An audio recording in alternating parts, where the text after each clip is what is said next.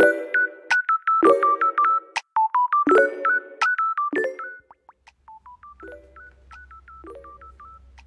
はい皆さんこんにちは。今日も誰かの星と推しをお届けしている偏愛マンダラ絵師のあきえです。この番組は毎回呪術つなぎにお友達を紹介していただきながらゲストの好きなものを語っていただく番組となっております。時折星読みも交えつつ平日毎日更新ゲストの熱い推し物語をお届けいたします。今週来ていただいているゲストは京都フロースサロンのシェービニストをされている塚田由美さん、えー、来ていただいてるんですけれども前回は古墳のお話でしたね。で今回はまあお住まいが京都サロンも京都ということで京都の湧き水とかね汲んできてる水とか、まあ、水のお話あとはサロンのお話をしていただいております、まあ、サロンをね経営されてらっしゃるえー、接客をされてらっしゃるその何て言うんでしょうねおもてなしというか、えーと、来られるクライアントさんに対してのお水の使い方だったりとかっていうのもお話ししていただいているので楽しみにしていただければと思います。はい。偏愛にまつわるホロスコープご紹介いたしますと月星座が天秤座金星星座が水亀座をお持ちの由美さんです。星読みが好きな人はこの星座も背景にお聞きくださると楽しめるかもしれません。それではどうぞ。あとは水水は何で入ってるんだろう、水はなんかすごく大事だなと思まあ、さらに最近思ってるっていうのもあるし、うん、自分が結構水で救われたじゃないけど、なんかそういうのがあるから、まあ、水要素だし私自身なんか水が清らかじゃないと自分が病んじゃうなっていうちょっと体感があって、すごく大事にしてる。うん。うん、そう。どっちも川の近くなの？おえっとね、じあ、そうそう、今の家も下鴨神社の近くで、あのー、近くに川もあるし、鴨川もあるし、うんうん、まずその京都って地下に流脈だっけ？なんかその、もうお水がすごくあるから、やっぱ水の要素がす、ね、すごく多い土地だから、うん、その水が私と会ったっていうのももちろん住んでる理由だしなんか一回関東それこそさっき突風のように家から出てって関東に住んだんだけどすっごくこうニキビがあの止まらないじゃないけども外出できないぐらいに肌が急に荒れてなんか胃腸炎になって、うん、体も精神的にももう鬱っぽくなってもうボロボロになっちゃったのね。それが、えっと、実家が新潟なんだけど、新潟もやっぱ海もあるし、山もあるし、お水もまあ美味しいとこだし、あのおばあちゃん田んぼと畑してたからそういうものを食べてたんだけどやっぱ関東行って水がまず水道水がちょっと多分あんまり合わなかったっていうのと全部買って食べてなんかそういうのもあるのかな、まあ後から気づいたんだけどお水がやっぱり合わないとすごくこう心身がボロボロになるなって思って、そう。で、それでちょっとボロボロになった時に、新潟に一時期帰った時があって、1週間で一気に治ったの。肌も、胃腸も、なんていうの、メンタル？まあ、それは実家帰ったらメンタルは回復するのは当たり前なんだけど、なんかそういうのじゃなくて、なんかすごくこう、あ、水だって思ったきっかけがあってそれから東京とか、まあ、埼玉とかねいろいろ関東に帰ってからも水道水じゃなくてなるべく自分に合うミネラルウォーターを探して買うようになってそうなんか水でどっちかというと肌荒れ、まあ、自分ので顔剃りしたのもいろいろあるんだけど結構水がまあ、塩にもつながるんだけど、まあ、なんか塩ってか体に中にあるものにやっぱ合うものを取らないとこんなにボロボロになるんだなるのだと思って なるのだ なるのだと思ってもうそれが20代前半ぐらいなんだけど、うん、そっから結構いろんな国の水なんかミネラルウォーターも多分普及し始めた時で結構いろいろ買って飲んでます。それは自分に合うなっていう感覚はどこで。喉越し？喉越し。喉越し ってか、合わないと、台湾茶の先生にも教えてもらったんだけど、やっぱ合わないとか、うん、なんか薬っていうか、ああいうのだとこう、喉とか下ベロの時点で体って、なんかこう、引っかかり？なんか嫌だって、なんか嫌だっていう感じにある、うん。で。引っかかりがない水がまず第一条件で、あとは体がこう楽になるとか、なんかまあちょっと飲み続けないといけないけど、そういうのがあるかな？体感、体感でしかないんだけど。それは人人によってこのその水ゆみちゃんはちょっと引っかかるけどその違う人が飲んだら意外とスルッといくっていう場合も、ね、うん、あると思う。うん。もうじゃあ結構飲んだ種類は？結構飲んだ。うん、そう。で、今落ち着いてるのは、下鴨神社の湧き水を主人が朝汲んできてくれるので、それを飲んでて、で、サロンでもその水を、あの、持ってったりとか、あと、まあ、吉田神社に近いので、あの、サロンの方はね。だから、あの、行くまでにお酒を作ってるところがあるんだけど、うん、そこでお水を汲ませてもらえるのね。へでも京都って割とそういう湧き水というか地下水っていうのかな。なんかそういうのをあの汲ませてもらえる場所が割と点々とあってお水には困らない。本当だね。え湧き水はさそのままそう。飲んだり、使ったりできるの、うん、そう。へ結構いろんな神社のみんな多分好きなところがあって、京都の方は、お抹茶の文化とかもあるからだと思うんだけど、割と自分の好きな、あの、お水を朝汲みに行ってる人が多い気がする。なんかこう、ポンプ的な？そうそう、ポンプとか、まあ、なんか水筒とか持ってもう途中でバーッと組んでいく人もいるし、えー、1日分なんか車で来てバーッと組んで持っていく人もいるんだけどもうそれってなんかあそれも京都いいなって思う要素の一つなんだけどみんなが結構水が好き。だったり結構こだわりというか合う合わないとかなんか割とこう使い分けしたりとかそういう人が多いのかなってちょっと思ったりしてる。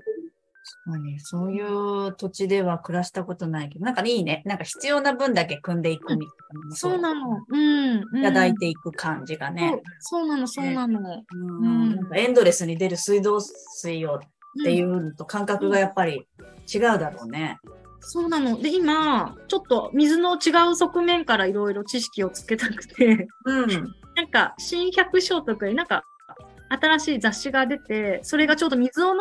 むっていうテーマだったから、水を飲むっていうテーマ？今読んでるんだうん、っていう、うん、テーマの本があって、今読み始めてるんだけど、水ってもう飲むだけで勝手に呼吸が深まるっていうか、もう体の作りがそうなんだって。で、まあそういうなんか体のね、やっぱ水みんな飲んでくださいとか、いろんなセラピストさんとかも言うと思うんだけど、やっぱその呼吸を深めるっていうことにもイコールになるんだっていう発見があったり、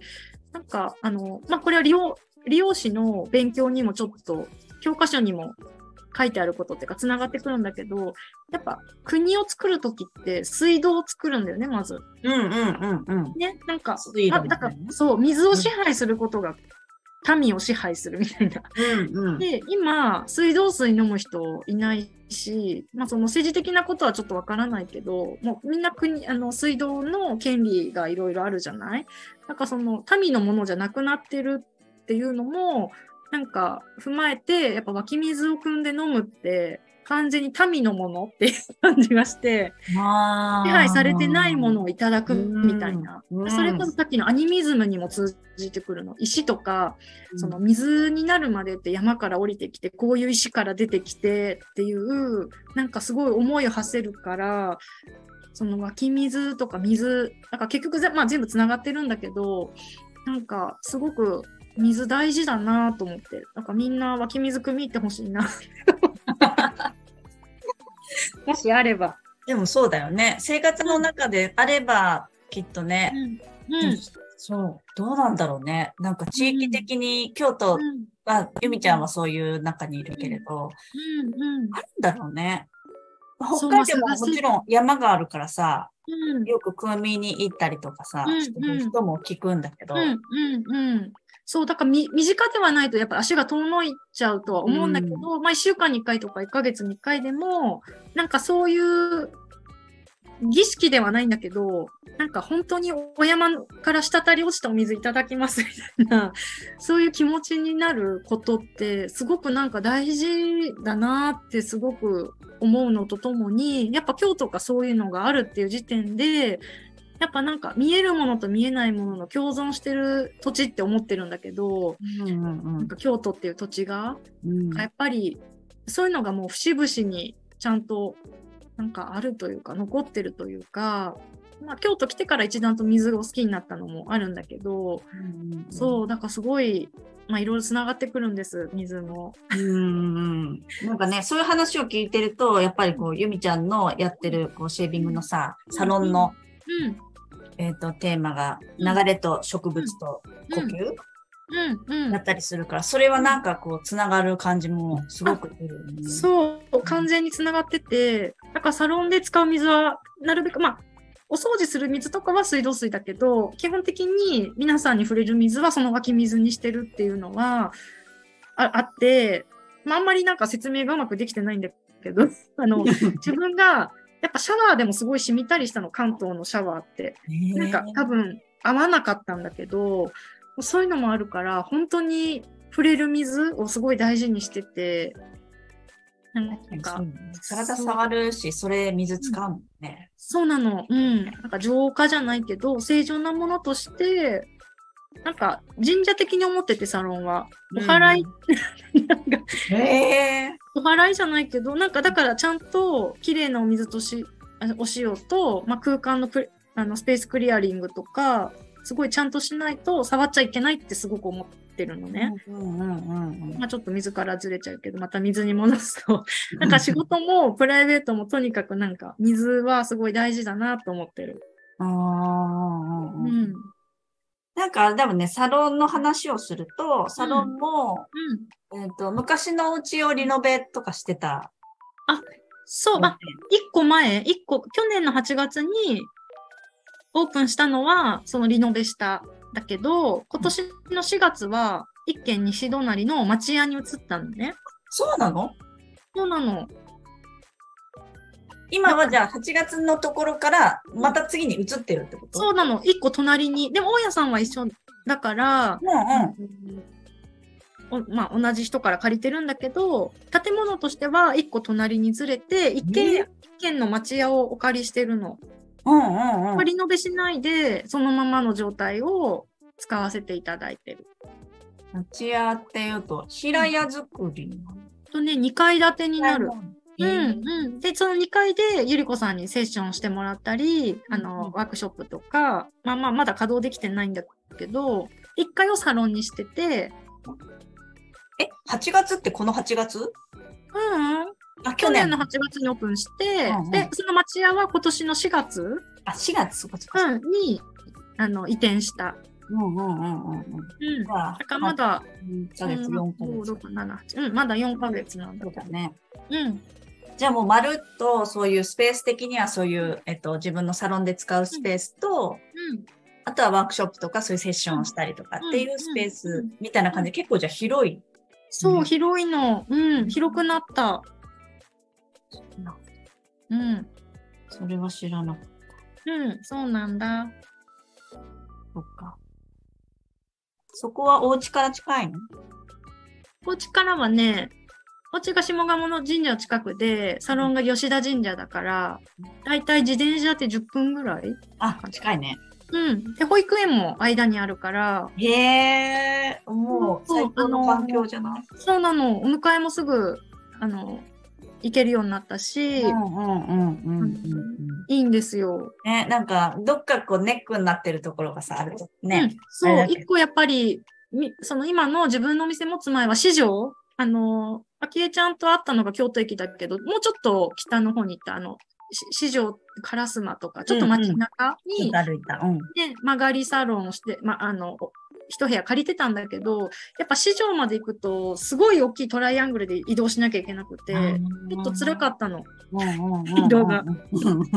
体力的な問題なんだけど、だから、ちょっと保育園の近くがいいなとも思ってて、いいところ保育園ありきだったんだね、じゃあね。そうなの、そうなの。うんうんいや、いいね。うん。まあサロンの好きなところっていうと、まあそういうところ。そう。と、あと、自分のもう一つのお家じゃないけど、あのーなんかまた、家族じゃない、あのね、一人、自分一人の、あの、時間というか、場所そうだね。なんか特別な空間って感じがして、すごい大事に今は思ってて、あと、大家さんがいい人で、すごくこう、応援してくださってるんだけど、それなんか、大家さんから、大家さんがいるから、そのサロンが好きっていうのもあるかもしれない。ああ、大事だね。うん、でもね、どういう人から、ね、エネルギーは絶対あるもんね。そうなの、そうなの。もう本当に、それ、なんか大家さんに会いに行くのも毎日楽しみみたいな。大家さんがいるの？そう、あのね、隣に住んでらっしゃって、で、なんか私おばあちゃんがすごい好きで、おばあちゃん子なんだけど、あの、だからいろんなおばあちゃんと仲良くなりたい人なの。で、あの、サロンの条件としてもおばあちゃんが条件だったの、一個。おばあちゃんがいるとこがいいと思ってて。大家さんでもいいし、近くにおばあちゃんが住んでるでもいいんだけど、どこかにおばあちゃんがいてほしかったのね。そうやってでもさ、思いがはっきりして強いとさ、うん、そういう風になりそうだよね。そうなの。で、担当の不動産屋さんのお姉さんにも言ってたの。おばあさん、おばあちゃんが可愛いところに行きたいって。まあ、なかなかない条件だけど、ね、ない条件ですごく困ってた、だからこそ、でも引っかかりは安いよね。そう、見つけましたよって言ってくださって、担当の人が。言っとくのは大事、確かに。うん。そう、そういう、なんか、だから、結構、隣同士だから、朝会ってちょっと話したりとか、なんか、畑とかされてるから、食べなさいってお野菜置いといてくれたり、サロンに飾るお花持ってきてくれたりとか、なんか、サロン終わった後おやつかけといてくれたり。へえ。お疲れ様とか、なんか毎日手紙のやり取りしてるのね。ええー。なんかそれも、なんかもうすごい自分のおばあちゃんみたいで、あのー、すごい癒されてなんかなんかおばあちゃんのお家に働き行ってるって感じもある。ああ、素敵。そう。いい環境、いい環境だ。そっか。じゃあ今はよみちゃんのやりたいことがやれてる感じだね。そうなんです。うん。はい